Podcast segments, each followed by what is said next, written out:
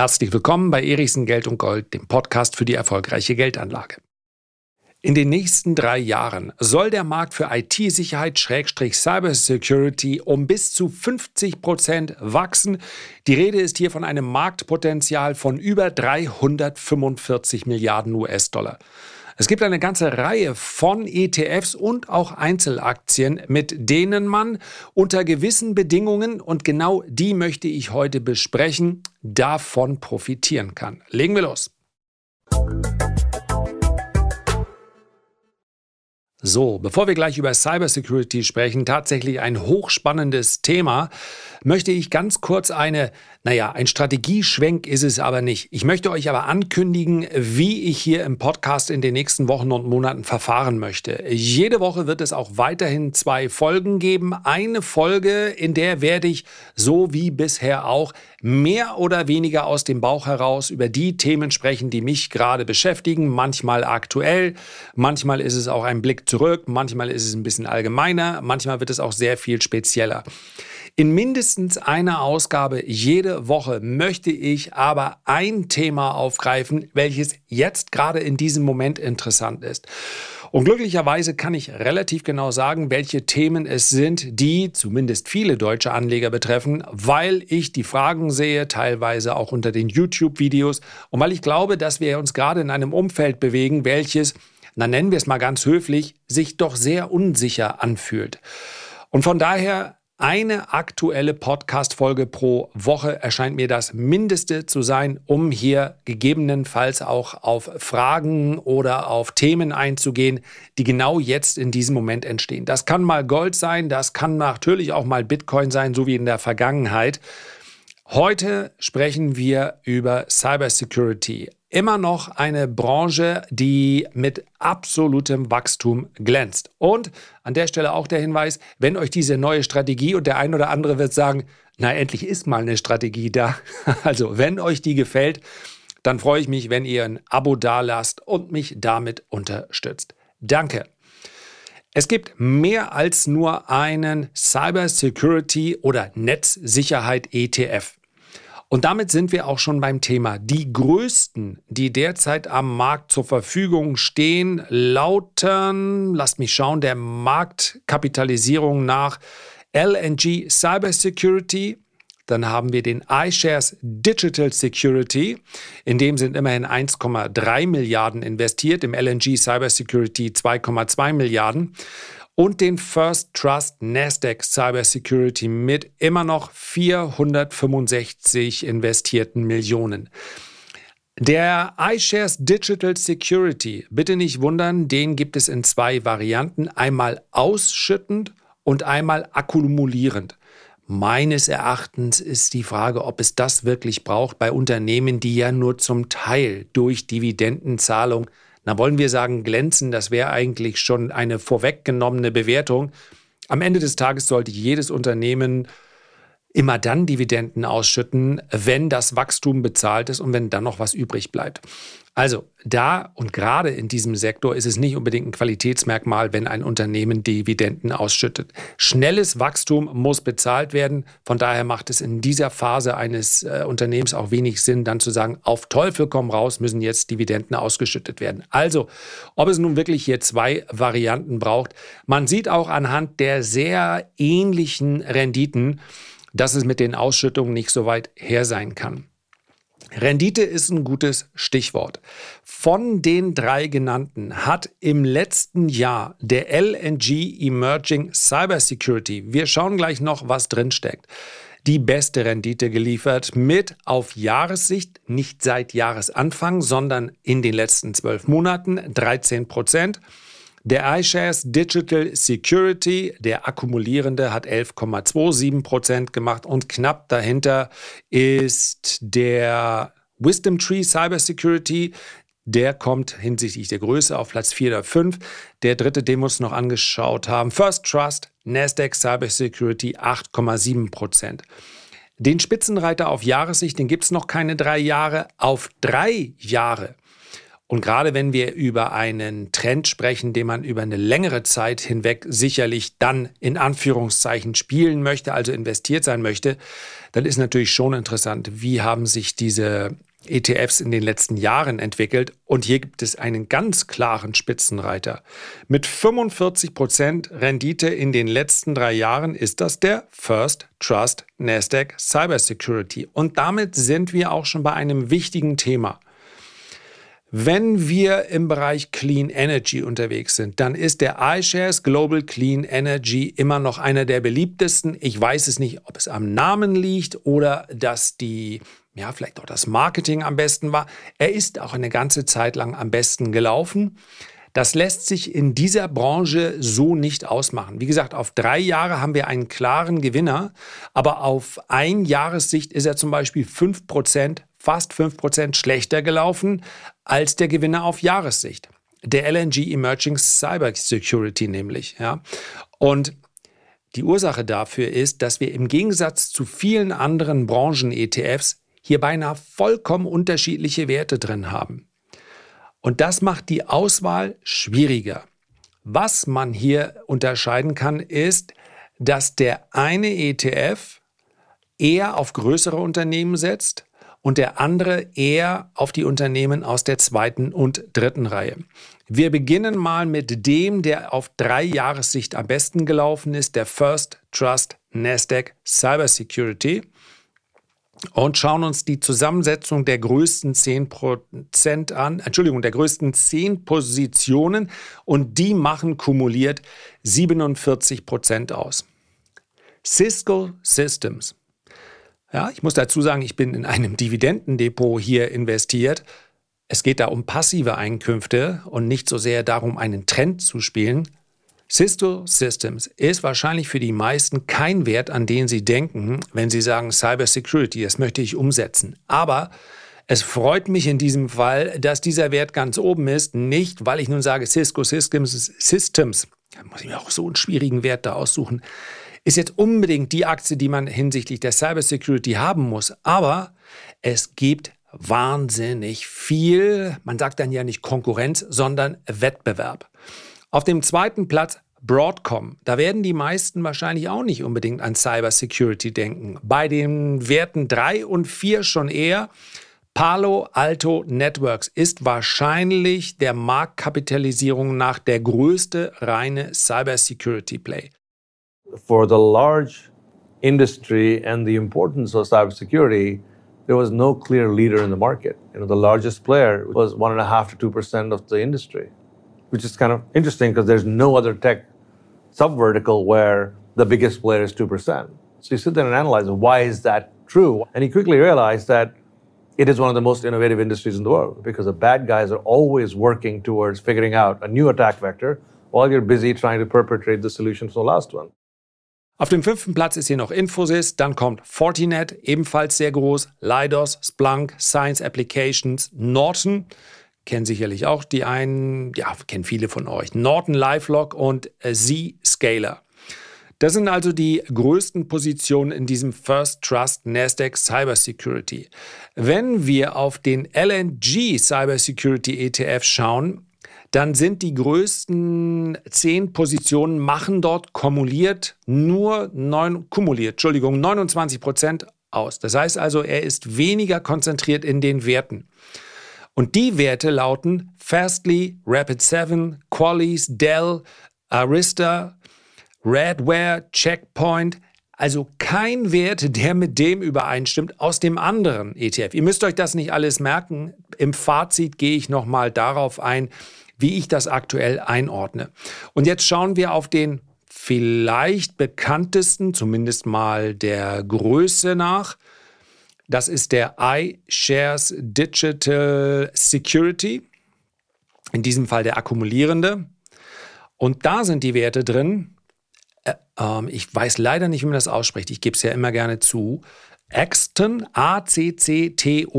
Und wer jetzt sagt, na, so oft kann er ja noch nicht von dem Wert gehört haben. Korrekt, das passiert tatsächlich selten, aber kommt vor. Hier machen übrigens die größten 10 Positionen nur 17 Prozent aus, also extrem diversifiziert. Eine Digital Realty haben wir noch drin, eine New Relic, eine Qualis, eine Arista, sehr gut gelaufen zwischendurch, eine Sienna, eine Okta, auch hier eine Cisco Systems, aber nur mit einem Anteil von 1,68 Prozent und hier auch mal einen deutschen Wert, Bechtle AG. Was machen wir jetzt mit dieser Information? Wo denn jetzt kaufen? Meines Erachtens ist die, und das ist ganz wichtig, wenn ich sage, ich möchte in eine Branche investieren, ist die Korrelation zu der Entwicklung im NASDAQ 100 sehr groß. Und das ist kein Standpunkt, das ist keine Meinung, sondern es lässt sich relativ leicht ablesen. Wir haben es hier mit einer gewissen Outperformance zu tun.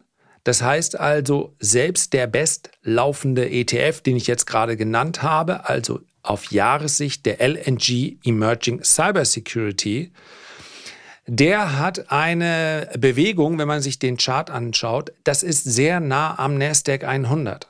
Jetzt kann man natürlich sagen, was machen hier die ganzen ETF-Einbieter?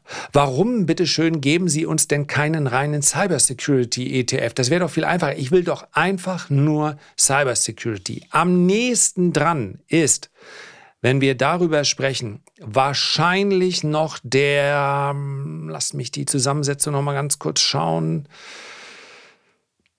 wahrscheinlich der First Trust. Ja, weil zumindest Palo Alto ist hochgewichtet mit 6%, äh, Fortinet mit fast 5% relativ hoch gewertet. Noch am nächsten dran Zscaler, Norton. Da ist am meisten reine Cybersecurity drin. Und deswegen kann man sagen, wenn Cybersecurity, dann der. Aber die Frage ist, ob die Performance, die sehr nah dran ist am NASDAQ 100, dann rechtfertigt, dass man überhaupt in einen Branchen-ETF reingeht. Und das ist meines, meiner Beobachtung nach nicht immer die beste Wahl. Es sind halt alles Tech-Werte. Und der Grund dafür, kommen wir mal zu den Kursen, dass die Notierungen in den letzten Monaten teilweise erheblich unter Druck geraten sind, sind die Bewertungen. Diese Informationen, die ich im Intro gerne mit euch geteilt habe, ist natürlich alles andere als ein Geheimnis. Wir haben also momentan ja, da werden dann immer die Umsätze der gesamten Branche genommen und dann rechnet man hoch, wie ist das Potenzial. Wir müssen ja gar nicht darüber reden, dass die Kriminalität im Netz massive Schäden derzeit verursacht. Und wenn die 2025, auch das ist eine Hochrechnung von den Schäden aktuell, das ist schon schlimm genug. Ich glaube, wir sind bei weltweit geschätzt zwischen 6 und 7 Billionen Dollar und 2025 soll es laut Cybersecurity Ventures durch Schäden bzw. durch Kriminalität im Netz Schäden geben über 10 Billionen Dollar. Und wenn ich dann noch daran denke, dass vermutlich wir immer nur die Spitze des Eisbergs erfahren, denn man möchte natürlich als Unternehmen keine Nachahmereffekte. Das heißt, ich gehe davon aus, dass wir wirklich, das ist geraten, jeden fünf, vielleicht ist irgendein Experte dabei und kann mir vielleicht schreiben, möglicherweise über LinkedIn, ja, jedes fünfte bis zehnte Verbrechen wird dann wirklich gemeldet. Wenn es gar nicht mehr anders geht und sich natürlich die Erpresser dann sehr publikumswirksam äh, nach draußen begeben, ist wahrscheinlich dann in der Eskalationsstufe schon nicht mehr Stufe 1, sondern eher schon Stufe 2 oder 3, um den Druck zu erhöhen. Naja, dann gibt man es eben oft zu. Aber alles davor versucht man natürlich so zu regeln und ich glaube, es wird einfach wahnsinnig oft gezahlt. Weil wie so oft kriminelle Energie denjenigen, die versuchen, sich dagegen zu schützen, leichte Vorteile hat. Und wenn ich nur darüber nachdenke, wie sich das momentan entwickelt durch die AI. Also wie leicht es ist, jemanden zu imitieren oder jemanden so aussehen zu lassen, wenn jemand mein YouTube-Video nimmt, dann kann der natürlich wahrscheinlich schon relativ einfach. Er hat vermutlich derzeit keinen großen Nutzen. Ja. Aber schon jetzt merke ich natürlich aufgrund der Viralität, dass zum Beispiel bei Instagram die Leute angeschrieben werden, hey, ich bin Lars, ich habe ein geiles Kryptosystem, mach doch mal mit. Und das, da der Chatbot, der da mit dir schreibt, ist nicht so wie vor Telekom vor zehn Jahren, dass du wirklich dachtest, meine Güte, dann mach's doch lieber mit einem echten. Also dann setz doch lieber jemand in Callcenter, der mit dir redet, als dass das so schlecht da. Das läuft richtig gut.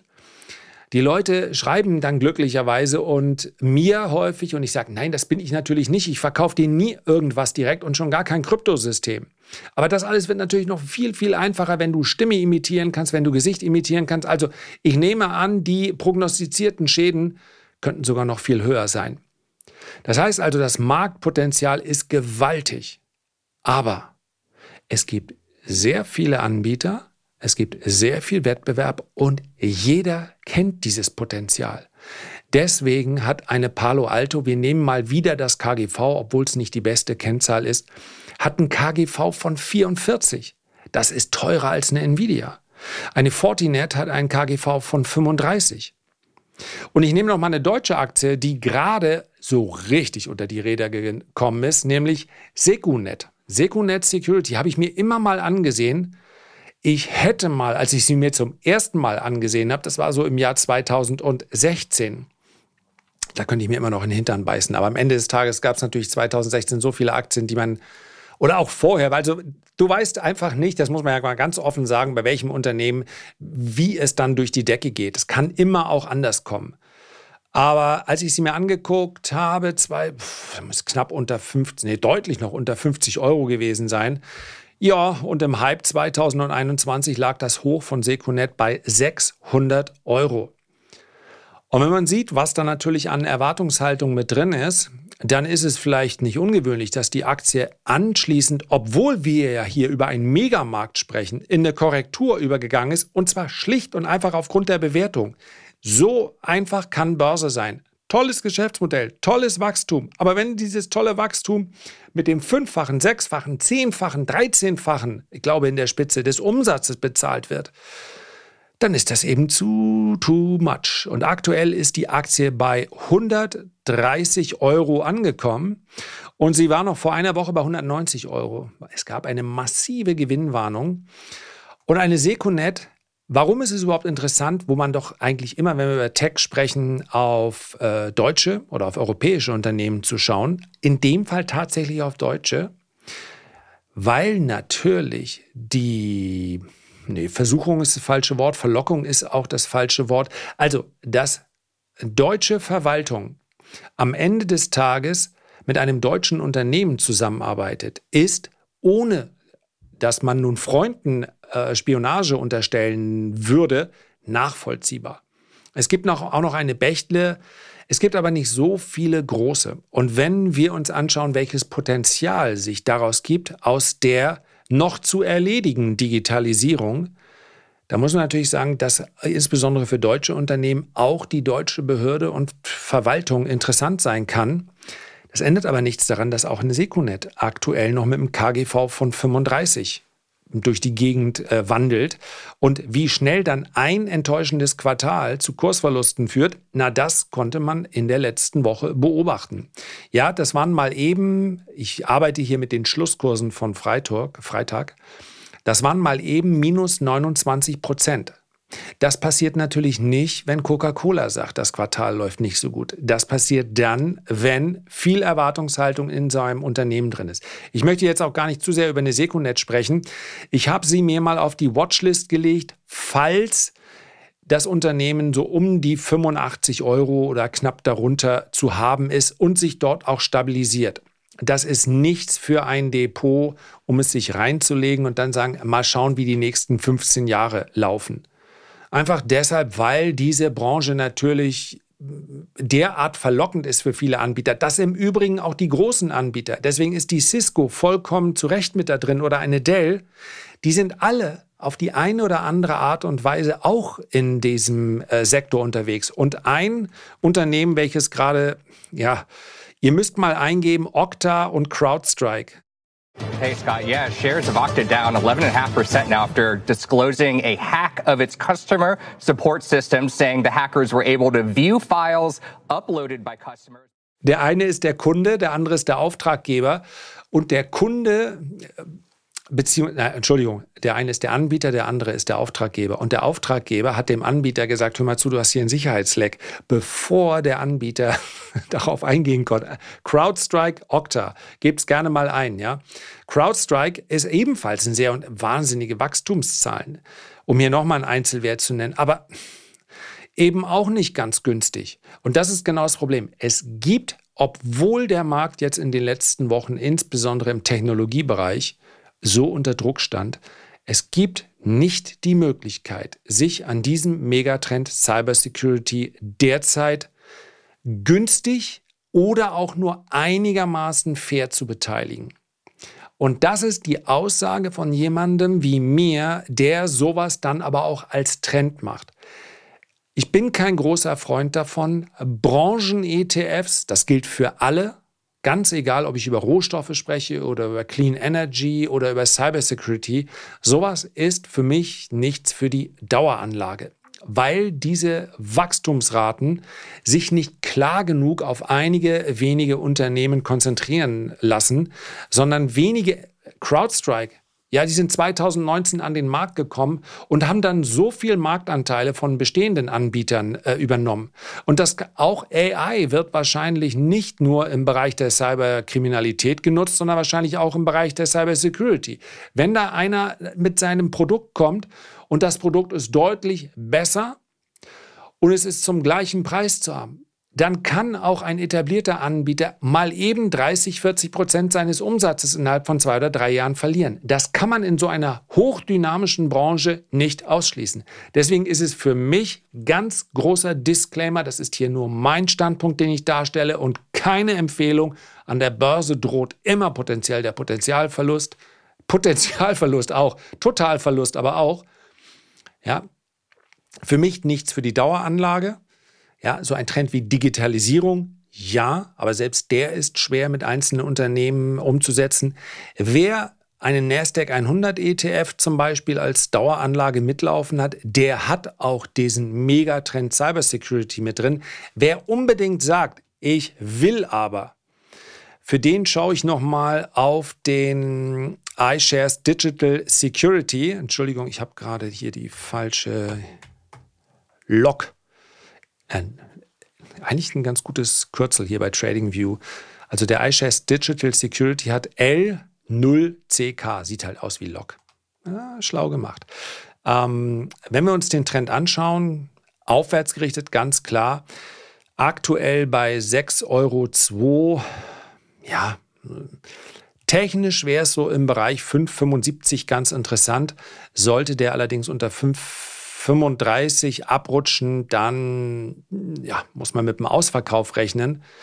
Und das wären auch die beiden Möglichkeiten für mich, dass ich sagen würde, okay, jetzt wird es für mich interessant. Entweder der aktuelle Ausverkauf, ja, momentan sind die äh, ETFs alle innerhalb von wenigen Wochen um 10, 15 Prozent gefallen. Entweder dieser Ausverkauf setzt sich noch um weitere 10, 15 Prozent fort. Dann wäre es schlicht und einfach aufgrund der äh, technischen Lage interessant, hier einzusteigen. Oder ich bekomme diesen Ausverkauf, das ist für mich wahrscheinlich interessanter, bei einigen Einzelaktien. Und das kann man in diesem Umfeld nicht ausschließen. Die Gründe für einen möglichen Ausverkauf am Aktienmarkt, die möchte ich heute jetzt nicht besprechen. Darauf werde ich nächste Woche eingehen, hat mit dem Anleihemarkt zu tun. Ja, wer war es gerade? Ich glaube Jadeni, der gesagt hat, über 6 Prozent, Vorsicht, da zerbricht was. Und gemeint waren die Anleihemärkte. Soweit also heute zu dem Thema Cybersecurity. Und wer Lust hat, nächste Woche über ja, ein Crash, eine Crash-Folge zu haben, was passiert am Anleihemarkt, wenn das und das eintritt, und was hat das mit dem Aktienmarkt zu tun? Ja, davon sind wir noch ein gutes Stück entfernt von den 6% Renditen am Anleihenmarkt. Aber hat natürlich auch vor einem Jahr keiner geglaubt, dass wir überhaupt über 5% ankommen. Das darf nicht passieren aus Sicht eines, ähm, ja, zumindest nicht aus Sicht eines Anlegers, der jetzt auf steigende Kurse setzt. Muss auch nicht, aber zumindest die Variante sollte man kennen. Also, wer es nicht verpassen möchte, nächste Woche abonniert den Podcast. Einfach nur, weil ich mich dann auch darüber freue, über diese Unterstützung. Und das war es dann auch für heute. Bis zum nächsten Mal. Herzlichen Dank für eure Aufmerksamkeit. Ich freue mich, wenn wir uns beim nächsten Mal gesund und munter wiederhören. Bis dahin alles Gute, dein Lars.